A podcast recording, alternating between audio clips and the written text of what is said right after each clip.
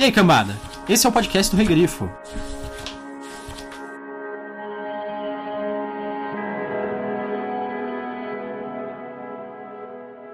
O homem que quer que confie nele é aquele a quem você mais deve temer.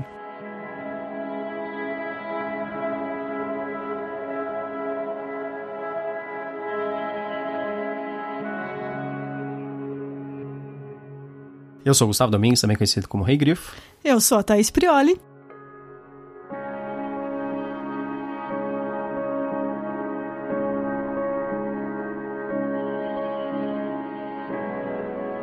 E hoje nós estamos aqui para falar sobre O Império Final. É o livro 1 do Mistborn.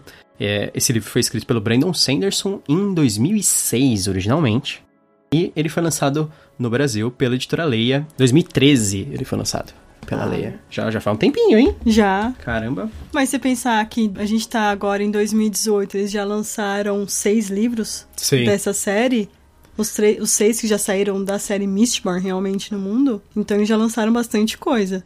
Eu lembro que desde, desde que saiu esse livro ele me chamou bastante atenção, principalmente porque eu acho a capa dele bem legal, né? Que é uma ah, das capas sim. do Mark Simonetti. Depois, quando foram saindo os outros, eu vi que as capas se completavam e era uma coisa assim meio o que a Record fez com o, o Crônicas, Crônicas Saxônicas do Bernard Cornwell. Isso, aí eu achei legal, assim, sei lá, é uma, é uma bobeirinha assim visual que eu acho ah, é legal, legal isso. E as capas são do Mark Simonetti, né? Fazem bastante sucesso aqui no Brasil. É verdade. e esse é o episódio número 30 do podcast do Rei Grifo. Opa! Não é um episódio qualquer. É verdade. Não que os outros não sejam importantes, aqui eu gosto de números redondos. Ah, tá.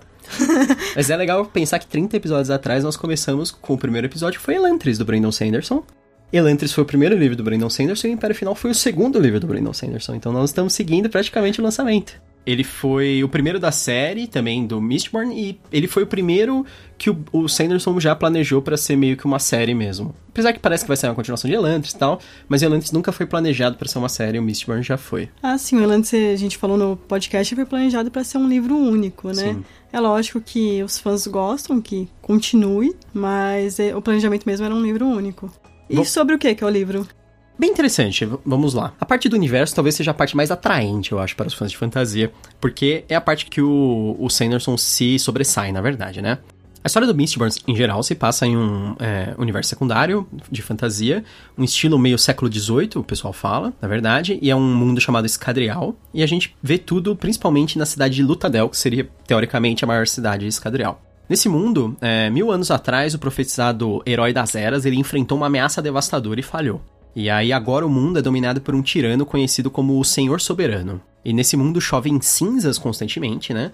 E existe uma névoa, uma, uma bruma. Bruma, que eles chamam, né? É, à noite. Em todos os lugares, assim, constantemente. E, constantemente, não, é, seria à noite. É, de dia ela fica. Ela some ou ela só fica mais. menos densa? É, eu, eu acredito que ela suma, porque as tá. pessoas têm medo das brumas. Sim, sim. O povo em, em, geral, ele é dividido entre os nobres e os Ska. Os Ska seriam tipo a plebe, mas eu, eu não entendi se existe uma coisa assim física dos Skas, assim, uma coisa étnica. Se você consegue ver quem é. Não. Eu acho. Ah, então. Tanto que, né, existe uma história de alguém se infiltrando, um Ska fingindo que é nobre, né? Isso.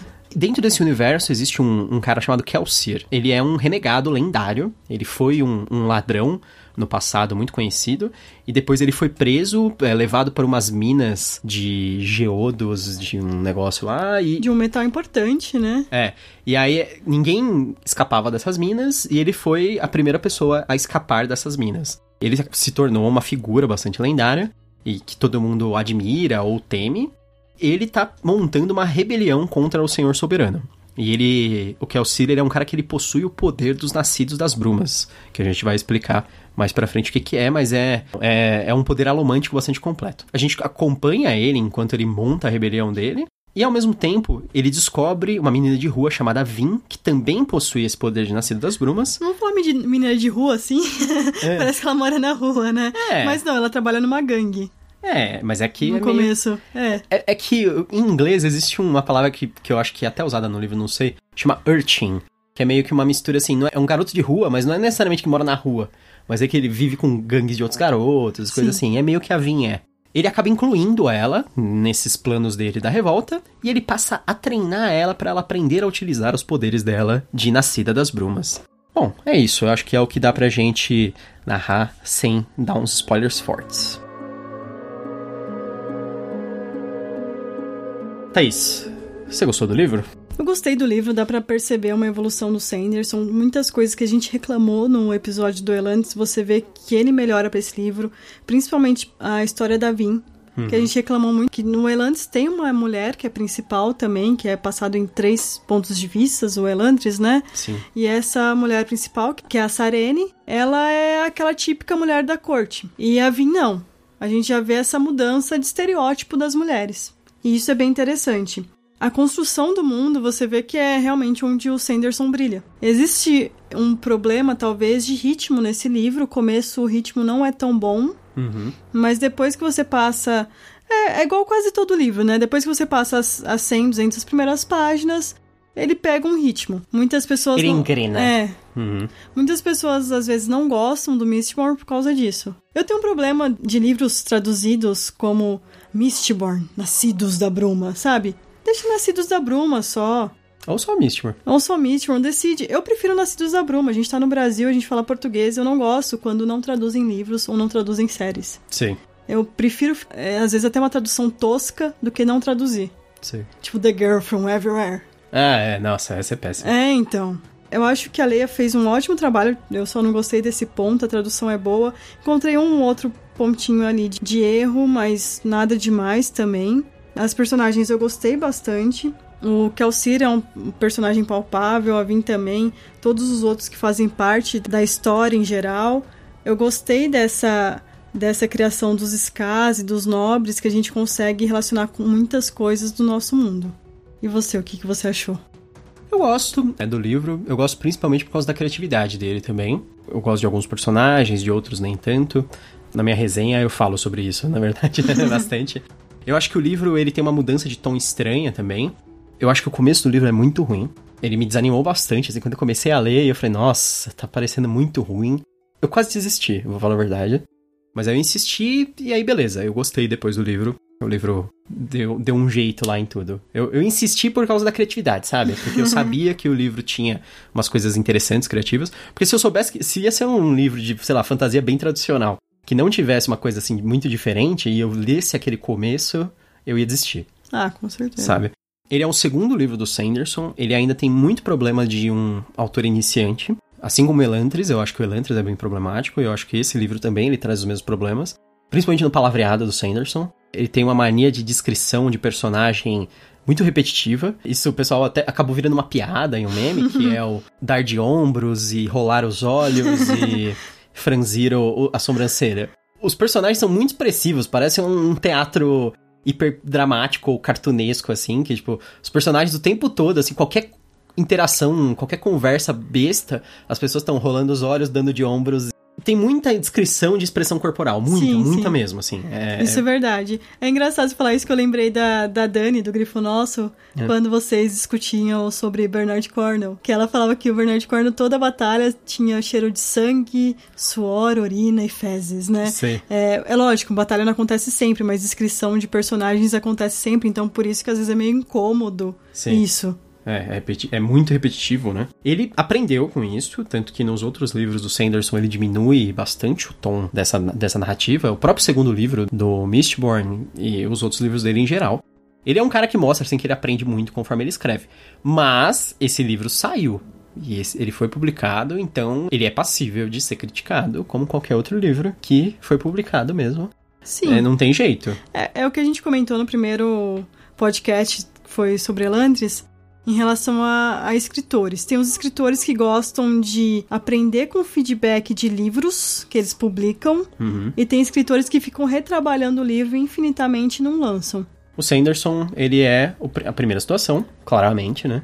Eu prefiro a primeira situação. Pelo menos você tem uma história, você tem uma conclusão. Não é uma obra-prima? Não é. Mas muitos que ficam escrevendo esse tempo todo e tal, também não é uma obra-prima. Sim.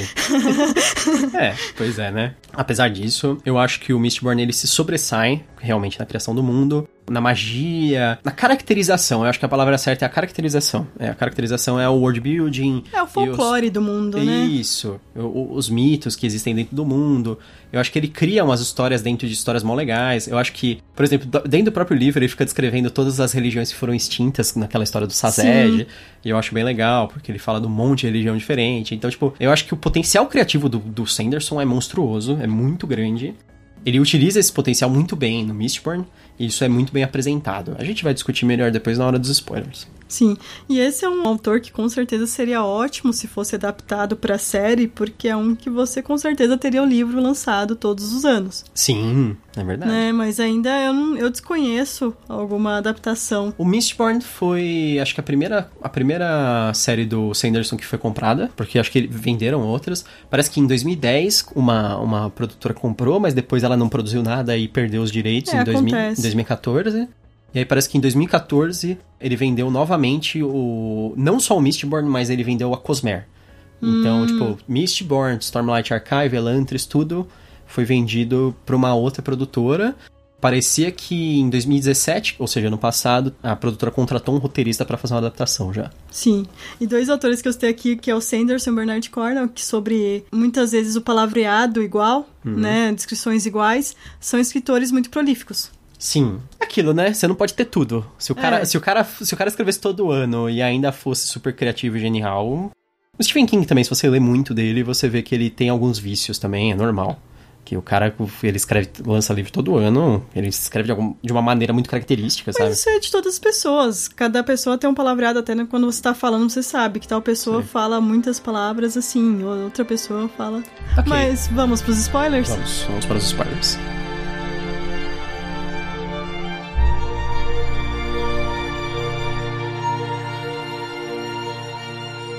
Se alguém estiver lendo essas palavras, saiba que o poder é um fardo pesado. Tente não ficar preso em suas correntes. As profecias de Terres prevêem que eu terei o poder de salvar o mundo. Elas sugerem, no entanto, que terei poder para destruí-lo também. Muito bem, vai. Vamos direto para os spoilers mais pesados e a ah, gente sim. pode até discutir eles, né? Quais são as, as partes, assim, acho mais surpreendentes sobre o livro? Primeiro que o Kelsier não é o personagem principal. Sim, é, né? no eu, começo, achei, eu gostei disso. No começo dá a entender que é ele, parece que a gente vai acompanhar só ele. Que mas... até a parte mais chatinha, às é, vezes, né? É, é a parte mais... É, é, a parte ruim, vamos falar a verdade. Eu, eu acho que aquele prólogo do Kelsier na Fazenda eu acho péssimo. Eu acho assim, muito mal narrado, eu acho péssima apresentação do personagem. Assim, clichê pra caramba também, sabe? Do, uhum. De renegado. É, o renegado. O renegado. vai salvar. É, então. Mas o Kelsier, ele acaba depois assumindo uma posição de mentor, na verdade. É como se essa história... De tutorial. É, tutorial. É basicamente assim, ó, pra, pra você... Provavelmente todo mundo conhece Star Wars, se você não leu o livro, mas você quer ouvir essa parte de spoilers, eu vou te explicar como é que é. Como se o Kelsier fosse o Obi-Wan e a, a Vin fosse o Luke Skywalker. Imagina que na história, ao invés de apresentar o Luke primeiro, apresentasse o Obi-Wan primeiro, e aí você acha que ele é meio que o personagem principal. E aí depois aparece ele, o Luke também com ele e tal, ele começa a ensinar o Luke e de repente o Luke vira o personagem principal, sabe? Então okay. o Kelsier acaba ficando em segundo plano, apesar dele ser fundamental para toda a história. A gente tem uma variação de visão entre ele e a Vin, mas a da Vin é muito mais numerosa e muito mais importante no Sim, fim vamos dizer que a Vin é 70%, é. o Kelsier uns 25%, o Elend Venturi por 5%, mais é. ou menos, no fim. Eu acho que é uma boa, é uma boa proporção essa que você colocou. O que acontece, né? O Kelsier, ele, ele meio que adota a Vin no começo da história, adota, aspas, né? Pega, recruta ela. Recruta, né? Pra gangue porque, dele. Porque a, a Vinha ela é uma jovem, assim, acho que uns 16 anos, 17 anos. É, por aí. É, então. Ele descobre ela junto com uma gangue e ela usa poderes alomânticos, assim, meio que. Ela usa brandar, né? Bastante. É, mas sem. sem ela, ela saber, percebe. sem ela perceber que usa. Ele pega e recruta ela. Começa a treinar ela, ele fala assim: olha, é o seguinte, você, você usava isso aí naturalmente, assim, mas eu vou te ensinar a usar assim. Com, com controle mesmo, controle absoluto. E aí vem a parte mais, uma das partes mais legais, provavelmente, que todo mundo acha do, do Mistborn, que é a magia em si. Uhum. Né? Dentro do Mistborn existem dois tipos de magia, que uma é a alomância, ou alomancia, eu não sei, e a outra é a feruquimia, que aparece mais pra frente, né? Que são as uhum. duas, os dois estilos de magia. Eu assisti às aulas escritas do Sanderson e é engraçado que ele fala um pouco sobre como ele acabou desenvolvendo a alomância. E aí, na verdade, ele fala assim: a alomância basicamente é assim: você pega um poder tradicional, tipo um poder de um super-herói, por exemplo, e aí você impõe limites a ele. Através da imposição de limites, ele fica mais interessante. Ah, sim, porque em geral quando você tem é um personagem muito poderoso, você não cria nenhuma dificuldade para ele. Sim. Então é aquele personagem que você fica, ah, esse cara vai conseguir fazer tudo mesmo, então, ok. É que, por exemplo, você fala assim, ah, a pessoa tem telecinésia, ela move as coisas com o poder da mente. Telecinésia é um poder bastante Sim. poderoso, assim, você move qualquer coisa com o poder da mente. Aí ele fala assim, não, mas na alomância você move metais. Mas você só. Ou você move na sua direção ou contra você. Você não uhum. move ele de lado, por exemplo, sabe? Ou você puxa ele para você, ou, ou você, você empurra. Você empurra ele, você expele ele. Mas tem gente que só tem o poder de empurrar. Tem gente que só tem o poder de puxar. Tem gente que pode aumentar a força física. Tem gente que pode aumentar os sentidos. E tem gente que pode fazer todos esses, e mais alguns outros, que são os nascidos das brumas. Os Mistworms que a, a Vin e o Kelsier, eles são, os dois são nascidos das brumas, então os dois eles podem usar todos os poderes alomânticos.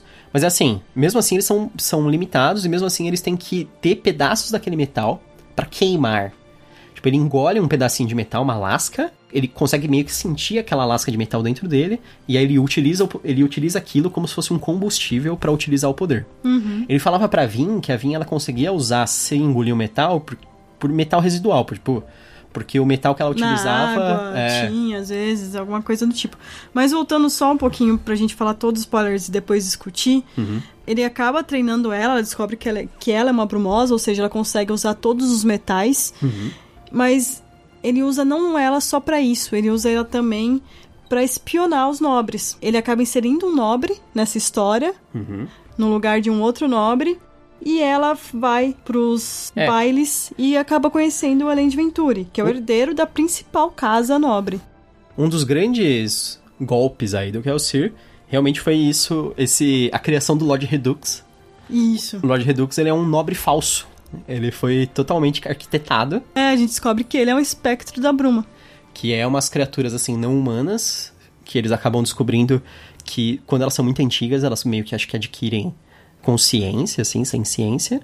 E aí elas podem assumir outras formas, assim, e ele é assumir uma forma humana, né? É, no início de cada capítulo, uhum. vem uma. aparece um diário de uma pessoa que tá Sim. escrito. E eles acabam encontrando isso quando eles invadem o castelo do Senhor Soberano e roubam um diário, que seria do Senhor Soberano. É, aí a, a Vinha ela passa um longo tempo lendo aquilo para uhum. descobrir sobre a história deles. E assim, primeiro, inicialmente eles achavam que o que tinha acontecido. Que o Senhor Soberano era o grande mal que o Herói das Eras estava lutando contra. Uhum. Aí depois eles adquirem o diário e conforme a gente também tá lendo aqueles trechos do diário, a gente vai meio que juntando as peças e aí a gente fala assim, ah, na verdade o Senhor Soberano é o Herói das Eras. É. E aí, mas no fim, a gente, a gente descobre... descobre que não. Outra coisa ainda, é o, é. É o triplo plot, plot twist carpada.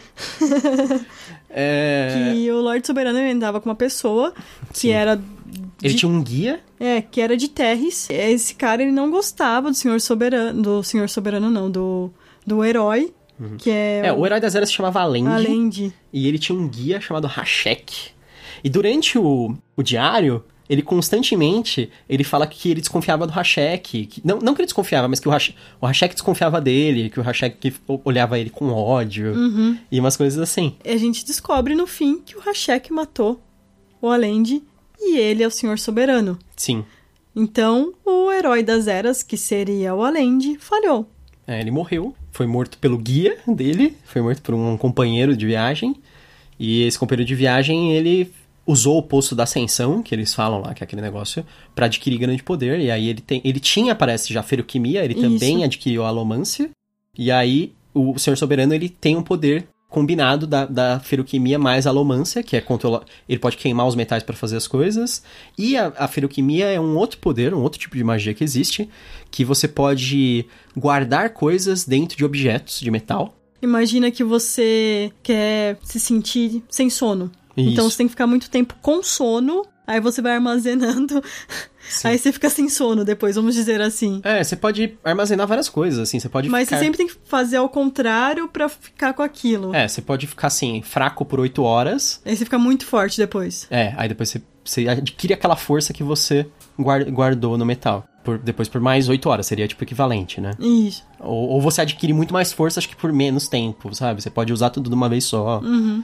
Mas tem umas coisas bem interessantes, porque se você combina as duas, a alomância mais a ferioquimia, por exemplo, você usa a alomância para você queimar peltre, que é um negócio que te dá força física. Aí depois você, você fica queimando peltre sem parar e guardando uhum. sem parar. E aí depois você vai ter muita, muita força guardada, sabe? É. Então você pode fazer umas coisas assim, um combo, você dá um combo. É, que é o que ele fazia. Sim. É, inclusive tem, tem uma combinação que faz com que você possa guardar. Você fique jovem, porque você fica guardando tempo de vida e aí tem uma outra coisa lá que. Acho que não sei se é Peltre que permite que você se cure, uma coisa assim. Tipo, porque você tá meio que tentando envelhecer artificialmente. Aí você guarda tempo de vida e aí você fica imortal juntando os, do, as, os dois poderes. E o Senhor Soberano ele tinha mil anos é. usando os dois poderes. A Vinha ela se envolve com Elend, o herdeiro da Casa Venturi, que é a mais poderosa de Lutadel. Ele acaba depois, no fim do livro, envolvido na rebelião também. Ele acaba ajudando ela. Sim. O Kelcir, ele acaba morto, mas era uma coisa planejada para os Skars ganharem força e ele meio que ser um... Um Marte, um né? Marte. É. E ele até usa depois o, o mesmo espectro da Bruma, do Lord Hinox, pra meio que ser ele. Sim. Como se fosse, olha, eu não morri. Reaparecendo, assim, é. um negócio meu Jesus Cristo. Assim, é, né? porque o Sanderson a gente sabe que ele é muito religioso. Ele, Sim, é ele gosta de. Mormon, né? É, ele é mormon. É, uma, uma coisa que acho que vem da religiosidade do, do Sanderson é predestinação. As pessoas nascem especiais e elas estão predestinadas a tudo que vai acontecer na vida delas. Então todos os personagens deles são personagens praticamente predestinados. Eles sempre têm poderes Sim. ou alguma coisa. Ou eles são muito especiais. Então, tipo, a Vin e o Kelsier são os dois personagens principais e os Esses dois, dois são brumosos. São brumosos, que é um negócio assim caríssimo, assim, é uma raridade absurda. E, e eles não são nobres, ainda mais raro ainda. É. Porque exatamente. o que acontece? Às vezes, os nobres se deitam com escass. Mas eles deveriam matar essas mulheres escass. Uhum. para que não gerassem filhos que não pudessem ter poderes alomânticos, porque é dito que apenas os nobres têm porque foi quem ajudou o senhor soberano. Com isso, é muito estranho os dois serem brumosos. Sim, é, é muito raro mesmo, assim, é. né? A Vinha, ela acaba conseguindo vencer o senhor soberano. Ela é auxiliada pelo irmão do Sir, que é o Marsh. O Marsh, ele é alomântico. Uhum. Ele destrói todos os inquisitores, que a gente vai falar um pouquinho depois sobre eles o Eland ele acaba usando o poder político para criar um novo governo. A história encerra aí, né? A Vin venceu o Senhor Soberano, um novo governo se estabelece meio que liderado ali pelo Elend. É que é engraçado porque eles estavam tentando lutar contra as casas nobres e o cara da casa nobre mais poderosa acaba se tornando o líder do novo poder. O Elend era um nobre diferente. Ele é era um nobre. É que todos eles dizem. É. é mas... Ele era um nobre que. Bonzinho. Bonzinho, vamos ele lia, dizer. Ele lia nas festas ao invés de. Isso. E também ele, ao mesmo tempo, tinha meio que com os amigos algumas discussões políticas. Não que eles fossem fazer alguma coisa, eles não iam fazer nada. Não, mas eles, eles trocavam livros proibidos. É. É bem aquela coisa de jovem que quer ser rebelde, mas não vai fazer nada para mudar certo. aquela situação. É, revolucionário peronomútil. É. Ser. Que, quero ser rebelde, mas minha mãe não deixa. Essa situação, eu acho que o Elend, ele é, ele é apresentado de uma forma meio apelativa. É fácil quando você lê um livro. Se você lê, se você está lendo um livro, provavelmente você é um leitor assim costumeiro. É, raramente as pessoas leem um livro só. E se elas leem um livro só, elas não vão escolher, sei lá, Mistborn, sabe? É. Provavelmente se você lê o Mistborn é porque você lê vários livros de fantasia, né? E aí ele apresenta um personagem que é um leitor voraz. E ele é o cara bonzinho, logicamente. Em livro, sempre quem. Personagem que lê muito, sempre é apresentado para você simpatizar com ele, para você se projetar. Você fala assim, nossa, ele lê que nem eu, que nem eu estou lendo agora. Mas ao mesmo tempo, eu acho que o, o Elend acabou virando também um personagem que ele é meio divisivo, o pessoal acha ele meio chato. Porque ele é apaziguador, ele é um cara meio assim, ele não quer entrar na ação e detonar tudo que nem o Kelsey. É, ele, ele quer uma revolução, mas que essa revolução não tenha uma guerra, não tenha nada, ninguém morra. Ele não quer uma revolução, ele quer uma reforma. É, isso, isso é, é o ideal. É. Mas... Ele, é um, ele é um socialista fabiano, ele quer uma revolução através da educação. É o ideal, mas... então, é o que o, o Elend é. Ele não concorda muito, assim, com, com tipo, a guerra em si, mas ele aceita como um, como um fato para lutar contra um mal supremo que é o Senhor Soberano, né? na verdade. A gente tava falando da Vin sobre ela ser uma brumosa, né? Como isso é raro. Eu achei uma frase do livro que o Calcer fala para ela. Você, Vin, é o que em geral se chama nascida da bruma. Mesmo entre a nobreza, isso é incrivelmente raro. Uhum. então, realmente. O Kelsier também tem um negócio que o, o Sanderson é esperto. Ele preparou uma, uma coisinha esperta no primeiro livro que a gente acaba descobrindo nos outros, mas eu não vou dar spoilers, mas é assim. Lembra que o Kelsier, ele só adquiriu os poderes dele muito tarde? Sim, que foi nas minas. Sim, quando... Quando a, a esposa dele, existia uma, uma desconfiança que ela tinha traído ele. Sim. Que a gente descobre depois que não, que é a Mari. Ela era uma romântica. Uhum. A esposa dele é morta nessa mina, porque assim, nessa mina você meio que tem uma cota É. de, de metal pra, pra achar. Geodos, né? Você tem que achar Isso. um geodo por semana. E é daquele metal que é o mais importante. O Atium. Isso. Que é um metal que permite você ver alguns segundos no futuro. Sim, ele é um metal que manipula o tempo. Existem raríssimos alguns. E o Senhor Soberano utiliza esse metal quase como se fosse um lastro. Porque ele acumula todo esse metal e esse metal que mantém os valores da economia, né? Sim. Aqui a gente falando da econo- economia do mundo de Brandon Economia, Sanderson, né? economia de escadrial. né? Então, com isso, com ele vem da morte da esposa, é o que desperta. Ele fala que ele tem um estalo. É. E isso acontece com vários alomânticos brumosos, né? Alguma. Algum momento de estresse que acaba despertando isso neles. O Calcir, apesar dele ser um Ska, ele era filho de um nobre. E ele teve uma vida relativamente boa em comparação a Vin, né? Ele não teve muito estresse. Já Vin, desde pequena, sofreu muito estresse e tal. E por isso que ela, desde quase sempre, ela é brumosa. Sei. O Kelcir, ele tem uma personalidade que me irrita. Ele é muito fanfarrão.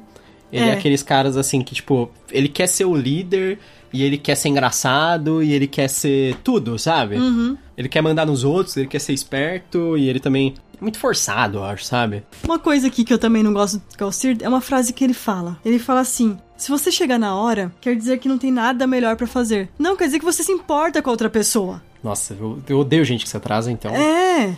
Não, você se atrasar porque aconteceu alguma coisa Sim, é ok. normal. Mas você levar isso como uma coisa normal. Você falar que é uma característica de, da, da sua personalidade você se atrasar é babaquice, tá? É, quer dizer que você não se importa com o outro, que o, ou que o seu tempo é muito mais importante que o do outro. Sim, Eu acho exatamente. isso horrível. Sim. É, o Kelcir é o personagem fanfarrão. Eu, É. eu falei, eu odeio ele por causa disso. Eu gosto do fato Ele dele não- não ser o personagem principal, porque É. a Vin não é um personagem forçado como ele é, eu acho. Ele não tem tantos defeitos, né? O Calcir. não. Ele não, não erra tanto. Ele erra. Ele é mais imprudente, o Calcir. Mas até na imprudência dele é planejada, parece, tipo, é muito idiota, tipo Batman, sabe? Tipo, eu falo assim, ah, ele morreu porque ele fez cagada. Não, mas- Aí depois no fim, ah, mas a morte dele era planejada, sabe? Aí eu acho, Isso aí, ok. É. Mas tem umas partes antes que ele é imprudente, sim. ah, tá, E acaba até a Vin sofrendo com isso tal. tá. Que ela. Uma parte que ela tem que lutar com o Inquisidor. Ela quase morre. Se não é o Sazed pra salvar. Eu falo Sazed. É estranho, Aí né? Eu falo Sazed, É. tudo bem. É. Se não é ele pra salvar ela, ela morreria ali. O E Sazed é um dos melhores personagens, assim, na minha eu opinião. gosto muito dele. O pessoal fala que ele continua um dos personagens mais legais nos outros livros, porque ele é um personagem Ele é um guardador. Isso. Isso é a parte importante sobre ele. O Sazed, ele é um terrisano, que ele é, tipo, de um, de um lugar, assim, que eles falam que é outra, outro local lá. Tipo, a, a aparência deles é assim. Em geral, o pessoal é meio europeu, branco, digamos assim, e o Sazed, ele é meio negro, né? Isso. É, meio negro, né? Não existe meio negro, tipo, ele é negro. E aí... o Sazed, ele tem o poder da feruquimia, que é de guardar coisas nos metais. Ele é muito velho, pelo que eles Uhum. falam, né? E ele é um guardador, que são pessoas que guardam cultura. Eles guardam coisas... Conhecimentos. Conhecimento, que é coisa que... Coisas que não deveriam ter sido esquecidas. Que o Senhor Soberano perseguiu eles no passado e tentou eliminar todos, né? Sim. O negócio legal da feruquimia é que você pode guardar nos metais informação. Isso. Então, tipo, você lê muito e aí você fala assim, ao invés daquela informação ela dissolver no seu cérebro, tipo, sumir aos poucos, você esquecer, assim, você guarda ela no metal e aí quando você precisa, você pode readquirir. Então, o, o Sazed, ele, por exemplo, ele fala principalmente de religião, que ele é para ele um negócio muito importante é a religião, porque o Senhor Soberano extinguiu praticamente todas as religiões. Ele proibiu a prática das religiões. E o Sazed, ele pesquisava as religiões e ele guardava a história das religiões. Ele guardava, ele, ele ele sabe quem eram os deuses de cada povo, quais eram as práticas religiosas deles e como isso mudava culturalmente cada povo. E ele fala muito sobre isso. Ele, e é tipo, eu acho legal que é aquele negócio meio anedótico, assim. Qualquer situação, ele narra assim: isso me lembra uma coisa, sabe? Eles começam, aí ele fala assim, sabe, tinha um povo no passado, tinha um povo que vivia num local que era muito escuro e só tinha algumas, algumas horas de luz todo dia. Então, eles achavam que a luz era profana. E aí eles achavam que as estrelas eram os olhos do Deus bom, assim, que uhum. observava eles, e o sol era o olho do Deus invejoso, e não sei. E aí, ele sempre tem alguma historinha, assim, sobre um, um, alguma religião e tal. É, e ele a todo tempo, ele tem, ele fica falando tanto pro Kelcir quanto pra Vin uhum. sobre as religiões e fala, e aí, vocês já decidiram uma que vocês querem é. seguir? e aí, qual é a religião que você vai escolher, sabe? É muito engraçado isso. No final, ele é fundamental, né? Ele é o Sim. cara que salva a Vin no... É, ele salva ela diversas vezes. Sim, ele salva ela do Inquisidor, mas também no fim ele invade o Palácio do Senhor Soberano pra libertar ela. O Kelcir, ele morre para meio que causar um certo impacto. Eu acho que se o Sanders quisesse ter feito um impacto forte mesmo, ele teria matado o Sazed. Por quê? Porque eu ficaria chateado se ele tivesse matado Você. o Sazed. Não o povo, que ele queria revolta. Ah, o leitor, sim, ok. Ah, tô falando de manipular o leitor, não, né? Mas o Sazed, ele tem um, uma, um papel, além desse papel todo de, de guardador que ele tem, ele tem o um papel de transformação da Vin de uhum. pra nobre. Ah, sim. Porque que... ele é um cara que manja de tudo, né? É. Conhece e é que, bem aquele. Se você já viu o filme O Diário da Princesa, né? é. é. bem isso. A Vinha, ela, ela faz parte de uma gangue, ela praticamente se, ela se veste, se comporta como um homem. Porque isso faz com que as pessoas. Não só um homem, é um garoto de rua, um membro é, de gangue, né? Isso faz as pessoas verem ela com outros olhos. Ah, ela é forte, é fundamental pra sobrevivência na rua, né? Isso. Ela, ela ser agressiva, assim, ser masculina, sei lá, butch. É, é, porque em geral o que acontece com as, com as mulheres? Elas são vendidas para prostíbulos e Sim. ficam lá. E ela, uma, uma parte importante da Vin é o irmão dela, uhum. que também fazia parte da gangue e do nada, ele, ele sempre falava assim: Eu vou te abandonar, você não pode confiar em ninguém e tal. E, e ela é uma personagem bem desconfiada, ela leva um tempo para começar a confiar no Calciri, na gangue dele, né? É, em todo mundo. Em todo mundo, mas faz sentido com o background dela, que foi apresentado no começo Sim. do irmão dela. E a gente descobre que o irmão dela, na verdade, ele não sumiu porque quis. Uhum. Ele foi pego pelos inquisidores e foi torturado porque eles sabiam que, que tinha ela. Tinha uma nascida das brumas, né? Uma brumosa. E eles queriam ela. Sim. E com isso eles mataram o irmão dela e ele não falou nada. Sim, é, então no e... fim das contas ela tem a lição ao contrário, né? É. Mas assim, o irmão dela fazia isso por quê? Porque ele poderia morrer a qualquer momento, ele sabia. Ele queria que ela fosse forte e que ela resistisse à perda dele, né? Sim. E principalmente não confiasse no pessoal dessas gangues aí que Sim. trai por qualquer coisa. Eu gosto também da gangue do Kelcir, do pessoal lá que são os líderes da rebelião, que é o Brisa, o Hammond. Apesar da. A, a narrativa do Sanders, eu acho que ela é especialmente ruim nas partes das reuniões das gangues. Sim, e é muito personagem para um livro só. Sim, mas eu gosto deles, eu gosto da prestação deles, assim. Eu gosto do Hammond, eu gosto do Marsh, eu acho o Marsh que é o. Sim, o irmão. é o irmão do Kelcir. Porque eu gosto muito do Marsh, que ele é o cara assim. Que ele não gosta do irmão? Ele vê além do óbvio também. É. Ele é o cara assim, vocês estão se arriscando, essa não é a forma correta de vocês procederem. Porque ele é um cara assim, ele quer adquirir informação, ele. O negócio do Marsh é quase espionagem, né? É. E aí ele, ele Tanto fala que assim, ele acaba se infiltrando nos inquisitores. É, ele odeia o fato do Kelsier ser impulsivo e... Também, e quando ele era ladrão, ele, antigamente, né, antes de ser pego e fugir das minas, ele só pensava nele. E o Marsh não acredita que ele tá fazendo isso para ajudar a rebelião dos Skás. Porque já existe um grupo de rebelião dos Skás. O Marsh fazia parte desse grupo. Sim. E ele não acredita nisso no Kelcir. No fim das contas, o Marsh acaba virando um dos personagens mais importantes, mais fortes também da história, né? Também. Porque o Marsh, ele, ele é um buscador, né? O poder da alomância dele é aquele de localizar quem usa outras alomâncias. Isso. Que é, que é um poder muito específico, né? Uhum. É, o que acontece é assim, o Marsh ele é um, ele é um obrigador, então ele é um meio que um repressor, mas ele é um agente duplo, né? Ele tá espionando. Não, não agente duplo porque ele não tá traindo os rebeldes, né? E aí depois ele acaba virando um inquisidor mesmo. Isso. E no final ele vira um inquisidor de aço, que são os, a alta casta dos inquisidores, que eles, eles usam uma, umas estacas de metal fincadas no, nos olhos e em partes do corpo, né? Eles têm grandes poderes, assim, têm poderes imensos a é, partir daquilo. A gente descobre que os inquisidores, eles conseguem sentir outros alomânticos muito mais. Por mais que você... Que eles falam assim, ah, que se você, você queimar o cobre, que uhum. é, o poder, é um poder, você consegue meio que esconder é, os alomânticos. Esfumaçar, né? É. Esfumaçar, esconder com o cobre. Mas os inquisidores, eles... Conseguem sentir ainda conseguem assim. sentir mesmo assim. E aí o... É um ponto importante, que a Vin descobre isso. Uhum. Aí ela descobre que, na verdade, não foi a esposa do Calcir que uhum. traiu ele. Sim. E sim que quando o senhor soberano chega e fala assim, ah, muito obrigado pelo que você fez. Meio que dá a entender que ela traiu ele. Mas não é, ela não traiu, ela simplesmente informou que eles estavam lá. Usando a alomância. Se o Kelsier tivesse ido sozinho, provavelmente não ia ter acontecido isso. E aí o Martin, no fim das contas, ele transformado em inquisidor, ele acaba matando os outros inquisidores, né? Porque Isso. eles têm um ponto fraco que ele mostra lá, que é tipo uma estaca que tem nas costas, que você remove, eles morrem imediatamente. É, e a diferença entre os inquisidores e os obrigadores é que os inquisidores, em geral, são mais fiéis ao certo. senhor soberano. Uhum. Os obrigadores são mais corruptos, né? Uhum. Tanto que tem uma, uma briga interna ali, porque tem um ministério que os obrigadores que tomam conta, que é um dos mais importantes.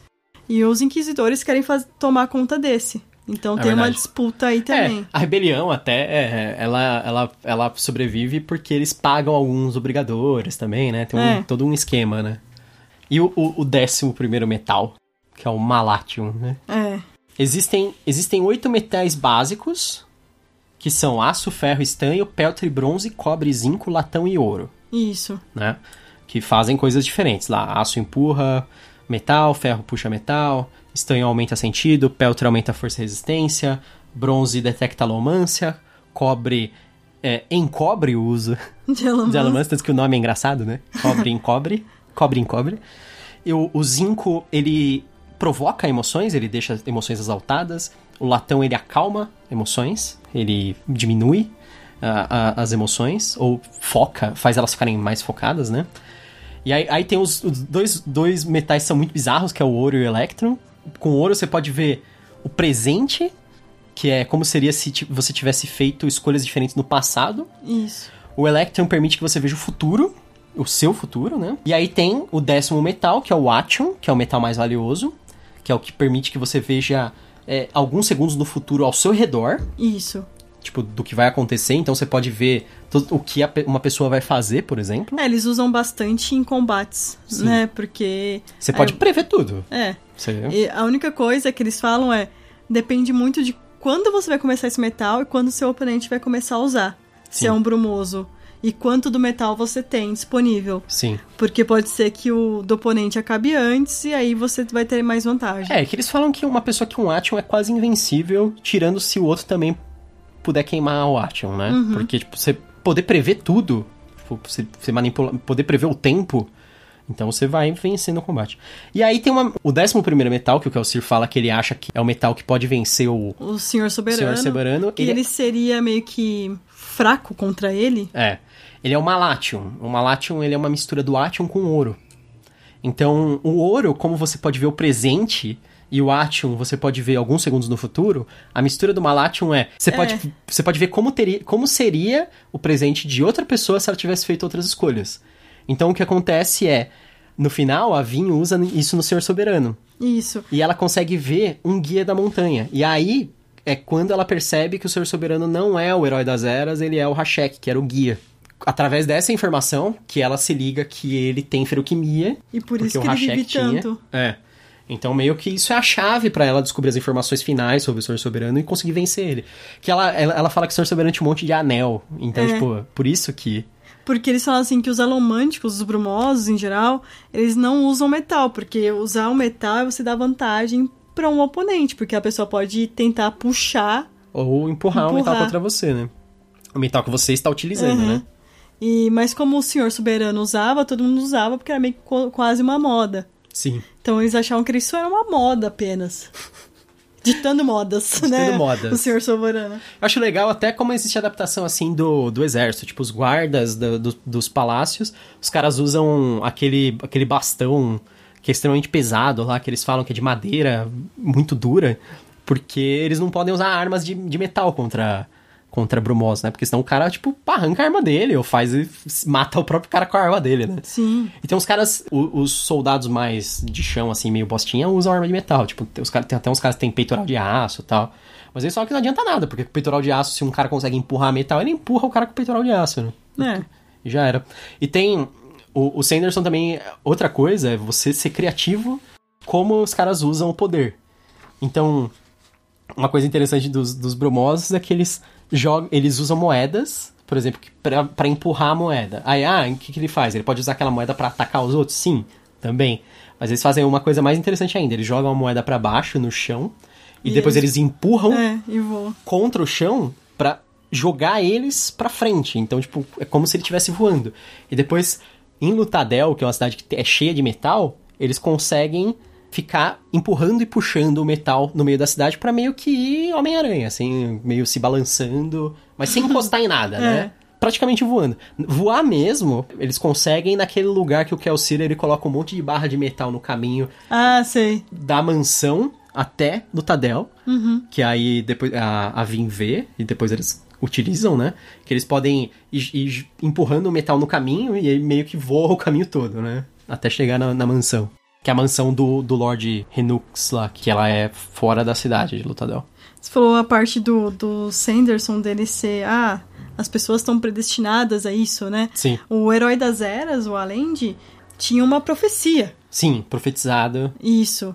Um ponto do Hashek é que ele não queria que a profecia não fosse de um terrisano. Esse era um ponto também que ele não gostava. Uhum. Um dos principais. Uhum. E ele não aceitava. Sim. Interessante isso, né? O Mistborn também, ele faz parte da Cosmere, como vocês devem saber. Cosmere, ele é um universo compartilhado dos livros de fantasia do Brandon Sanderson. Eu falei só, o pessoal fala de todos os livros do Sanderson, mas não é todos os livros. O Executores, por exemplo, que é um livro de super-heróis na Terra, não, não tem. Não faz parte da Cosmere, são os livros de fantasia. Um, existe um universo, mas é como se fossem planetas diferentes. Tipo, não é tudo dentro de um mesmo planeta, por exemplo. São planetas diferentes, as histórias. E existem personagens que podem viajar entre esses planetas. Planetas ou planos? Planetas, porque tem planetas assim que são radicalmente diferentes, sabe? Uhum. O planeta de Stormlight, ele tem tipo uma coisa específica daquele planeta que é...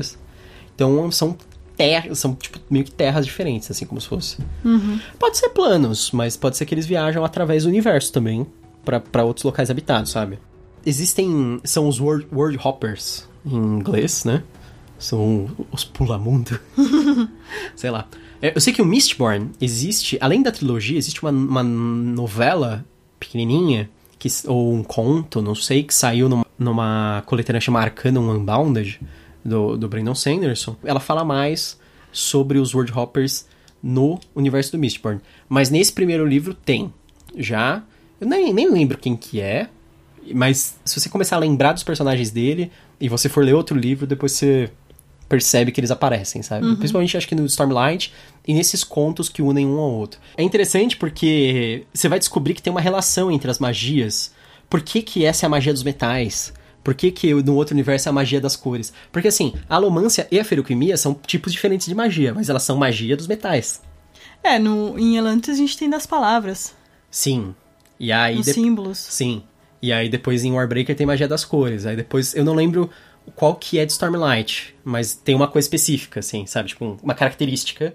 Uhum. Da mesma maneira que a gente tá falando, que aqui é metal, sabe? O Mistborn tem outra coisa legal também, que é assim, o Império Final ele começa a primeira saga. Mas aí a gente fala que é a primeira era de Mistborn. Uhum. Porque o Sanderson, ele planejou o Mistborn para ser uma história que vai até a Space Opera.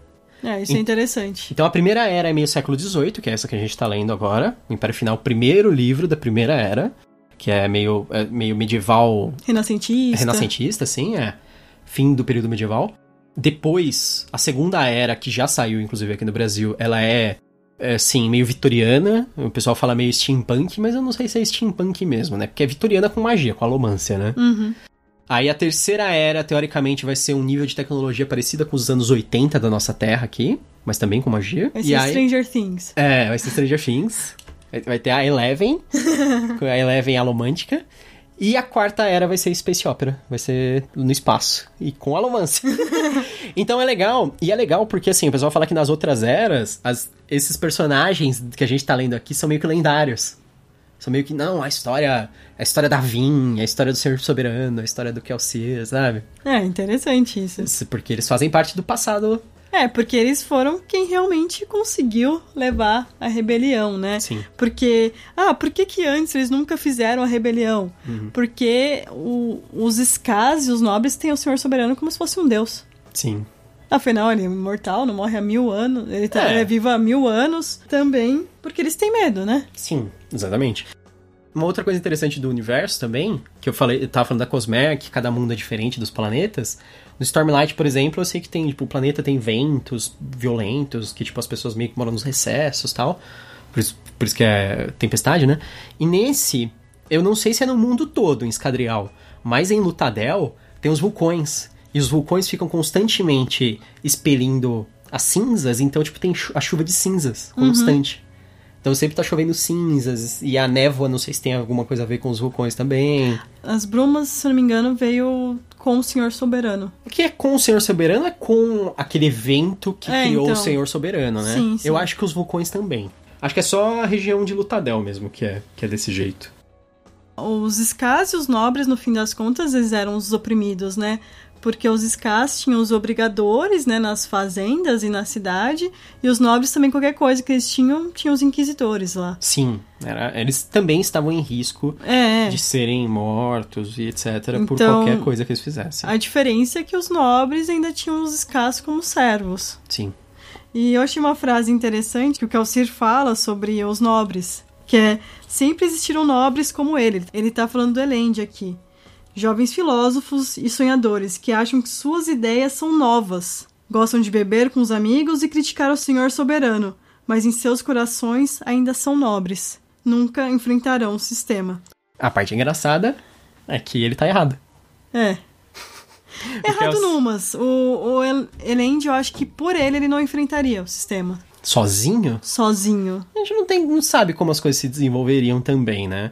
Lógico que aqui tem uma forte influência da Vin. A gente pode pensar em todo tipo. Qualquer pessoa seria assim, não, isso, essa pessoa no final das contas só lutou contra isso por influência de, de X, sabe? É, ninguém necessariamente ia fazer coisa sozinha. Eu acho que no fim das contas o que conta é o que a pessoa fez. Uhum. E ele foi. E, e luta muito mais. Tipo, no, a capa do terceiro livro é o Land com espada. Vamos ver, a gente ainda não chegou aí. É. O Gustavo não deixou eu continuar porque ele falou que ia confundir tudo. É que tem muita informação do seg no segundo ah, livro, imagino. tem muita informação sobre o primeiro. Ele esclarece muita coisa. É, tanto que quando a gente gravou do o Aprendiz de Assassino da Robin Hood, às vezes eu ficava, nossa, isso aqui aconteceu no segundo, no terceiro é, e tal, né? É complicado. É complicado não dar spoiler dos outros. Tanto que eu também só vou ler o segundo agora que a gente fez o podcast do primeiro.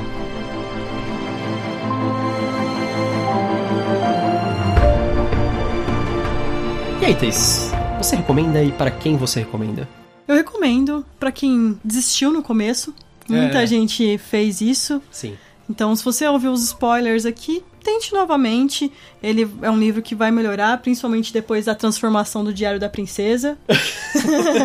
Melhora bastante o livro, a parte da vinda na corte e tal. Eu recomendo principalmente se você é um, também um escritor, para você ver a melhora do Sanderson como escritor. Eu acho importante a gente falar isso. A diferença de personagens que ele está escrevendo. É lógico que ao ser tem um pouco ainda do Howden, a gente vê isso. Sim. Mas a Vin não tem tanto da Sarene. Da Sarene. A Sarene era aquela personagem confiante, sabe, impositiva, e a Vin não. Mas ela vai conseguindo crescer para melhorar esse ponto dela, que é o normal, né? Na, na vida de todo mundo, a gente vai melhorando alguns pontos. E ela vai ficando mais confiante com a ajuda dos outros também. Então, eu recomendo para quem gosta disso. Se você gostou de Mistborn, eu recomendo alguns. O Ordem Vermelha, aqui do Brasil. Sim, é Filhos verdade. da Degradação, do Felipe Sim. Castilho, que é, eu gosto dessa ideia de trabalhar com divindades. Será Sim. que isso é real? Não é?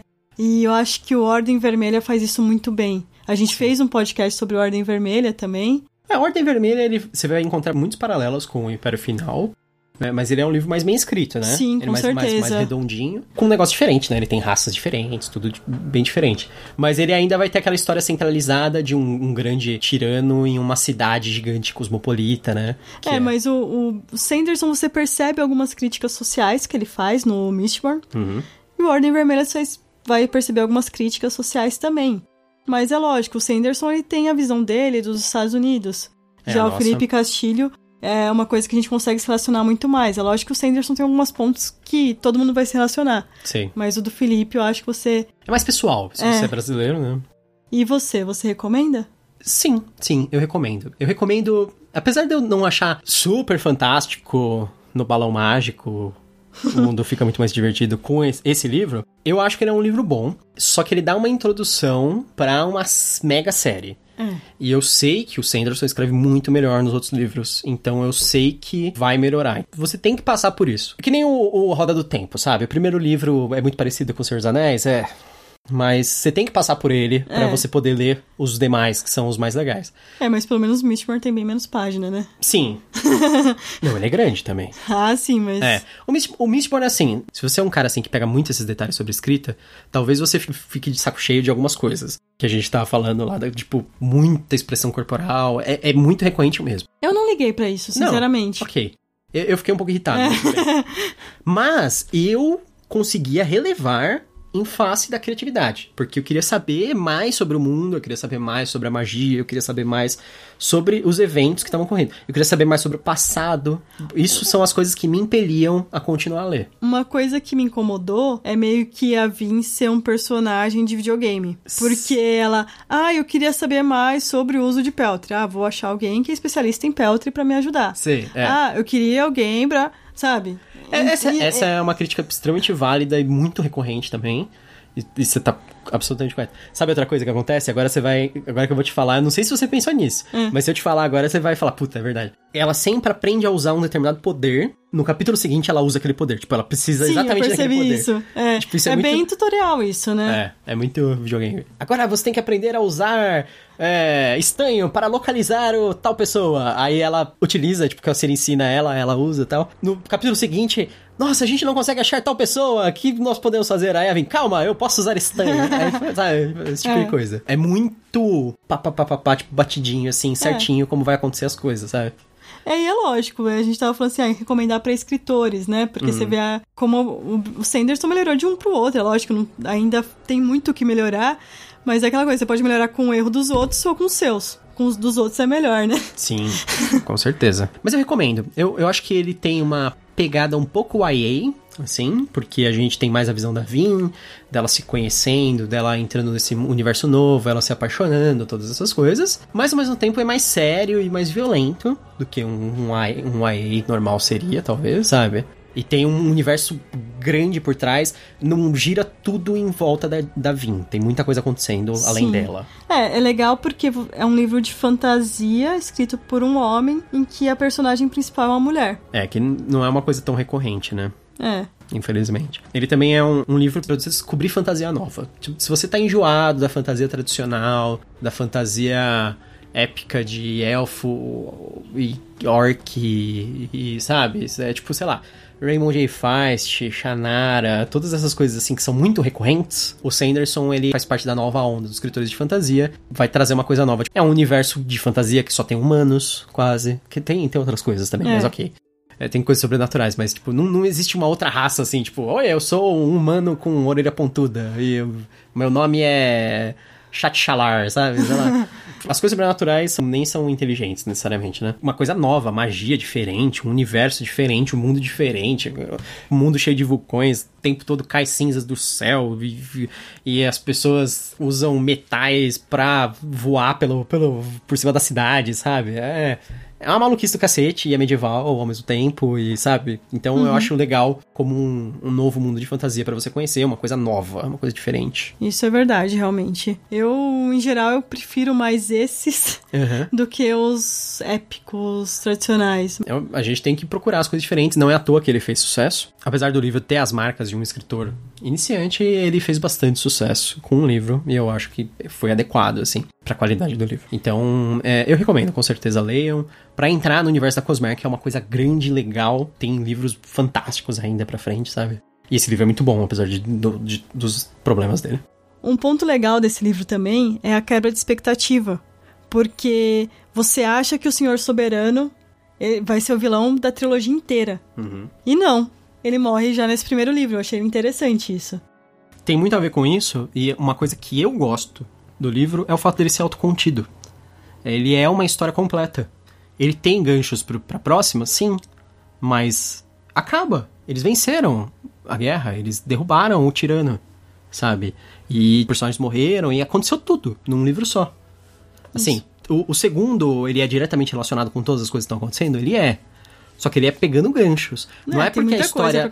Não é porque a história se interrompe. É. Sabe? Isso então, é legal. Eu acho isso muito legal. Eu, eu, eu, gosto muito do Sanderson fazer pensando nisso. Isso parece uma preocupação extra com o leitor. Uhum. Tipo, para não deixar a pessoa frustrada, sabe?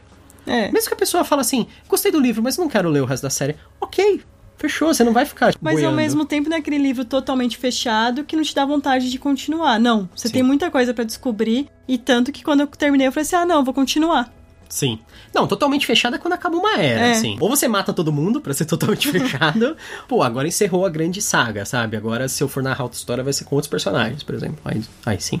Esse é a nossa trigésima recomendação. Não é o trigésimo livro. Mas, mas a gente é... faz vários contos também, né? É, é verdade. É o segundo livro do Sanderson. A gente pretende continuar também nos livros do Sanderson, até porque tudo indica que no fim do ano vem mais livro dele aqui no Brasil, né? É, existem alguns boatos que ele viria pro Brasil esse ano. Nós estamos torcendo é, que seja.